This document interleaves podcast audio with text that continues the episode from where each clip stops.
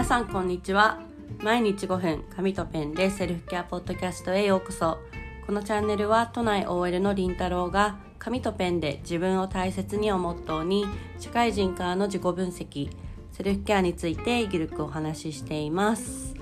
皆さんこんにちは。週末いかがお過ごしでしょうか。え、私はですね、えー、ちょっと先日、え、ラーメン屋さんに行ったんですね。でそのラーメン屋さんはあの都内でも結構ランキングが、まあ、上の方の結構人気なラーメン屋さんでいつも並んでるんですよ。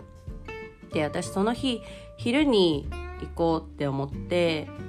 行ったらもうすでに20人ぐらい並んでてああまあじゃあ,、まあ、の夜行こうかと思ってまあ開店して5分ぐらいだったらまだ行けるだろうと思って夜またリベンジしたら もうその時点で20人ぐらい並んでるみたいなもう超大人気店なんですね。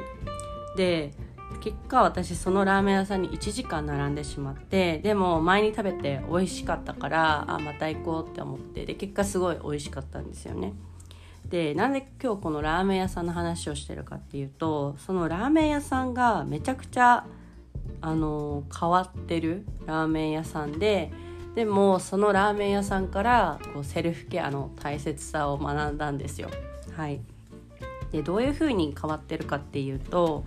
まあ、独特なルールが2つあってあの食事中 iPhone 禁止もうあの携帯触っちゃダメっていうルールと、えー、2つ目が店内の撮影が禁止なんですねでラーメンの最初の1杯だけ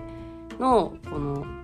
出来上がった姿だけは撮っていいけどそれ以外は撮っちゃダメっていうルールでした。でこのルールなんであるんだろうってまあちょっと並びながら考えたんですよね時間があったので。で前に1回目行った時は全然気にならなかったんですけどもなんかこうちょっと私もセルフケアに興味があって今回はちょっとそのルールの背景について目を向けてみました。で、まあ、おそらく私の推察ですけどもこう食事中 iPhone 触っちゃダメっていうのはおそらくこう店主の方がお客様に自分のラーメンに本当に100%集中してほしいからじゃないかなっていうふうに思いましたなんかこうラーメン食べながらでも片手でインスタ見てるみたいな状態って絶対こう注意が散漫になっててこうラーメンの味を100%楽しめないと思うんですよね。でこうでその店内の撮影禁止っていうのももし本当にパシャパシャ常になんか音が鳴ってるみたいな例えばこうラーメン食べながら食べながらはないと思いますけど待ってる間もなんかセルフィー撮ってみたりとかなんかこう店内を撮ってみたりみたいな感じでこうパシャパシャもし音が鳴ってたら他のお客様も味に集中できないと思いますしお店の方もこう作るのに集中できないと思うんですよね。でこれってあのある意味ラーメン屋さん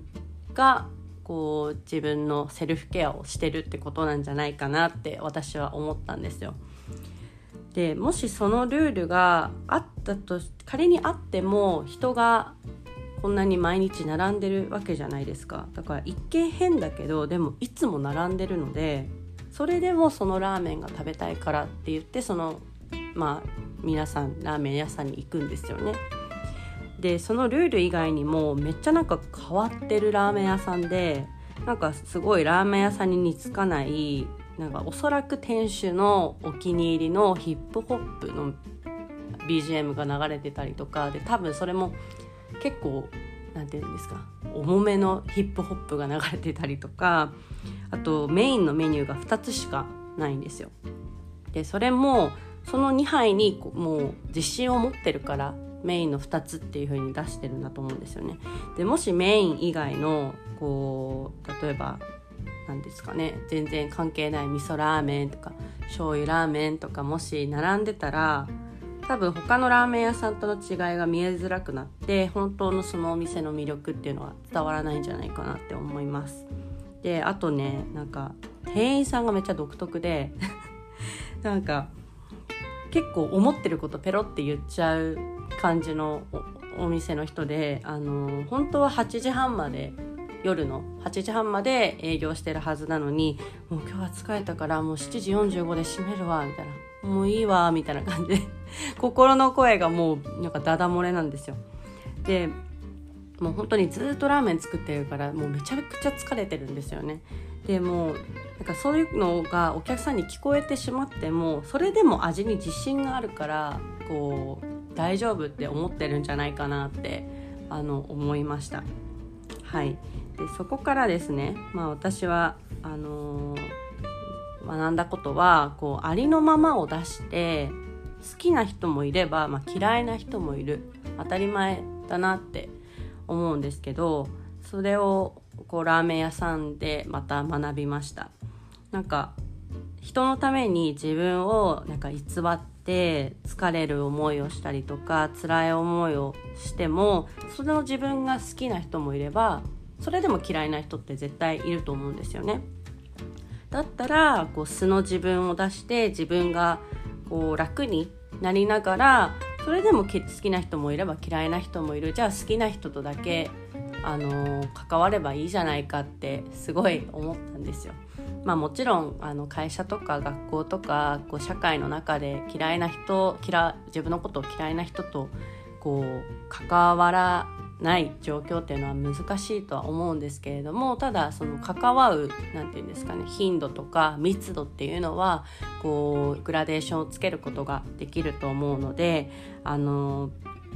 自分を偽って疲れるんじゃなくってその自分を出していきたいなっていうふうに思いました。でもしかしたら自分はそんなあの都内で何番目に入るような美味しいラーメンじゃないからその自分なんて出せないって思う方いらっしゃると思うんですけれども自分の当たり前にできてることって当たり前じゃないんですよね。本当に私はこれはあのいろんなコミュニティに入って思いました。こううん本当に思いました。私がなんか当たり前のようにやってることは人にとってはえみたいなすごいスピード感だねみたいなこう行動力があるねみたいな感じで言ってもらえることがすごく多くてでも自分ではむしろ行動力ないと思ってたんですよ。なんか考える前に行動っていうのができなくてすぐこううずうず考えちゃうからその時間がなんかすごい長いなって思ってたんですけどでも人から見たらすごいスピード感があって行動力があるって思われてるんですよね。だからそれってこう自分を知れば自分がこう唯一無二の存在でこううまくいった経験も失敗も全部自分の財産でこう自分にはありのままの自分で価値があるんだっていうことが自分を知ることでわかるんですよね。はい。なのであの皆さんも唯一無二の美味しいラーメンになってあのみんなから愛されなくてもいい。もう好きな人にだけ愛されればいいんですよっていうところを今日は伝えたかったです。はい。なんかちょっと最後意味わかんない感じになりましたけど、はい、あの伝わっていれば嬉しいなって思います。はい、えー、今日も聞いてくださいましてありがとうございました。このエピソードに、えー、ご質問、感想、あなたのラーメンエピソードなどもしあれば、えー、LINE 公式の方にメッセージをいただけると嬉しいです。それでは素敵な日曜日をお過ごしください。さようなら。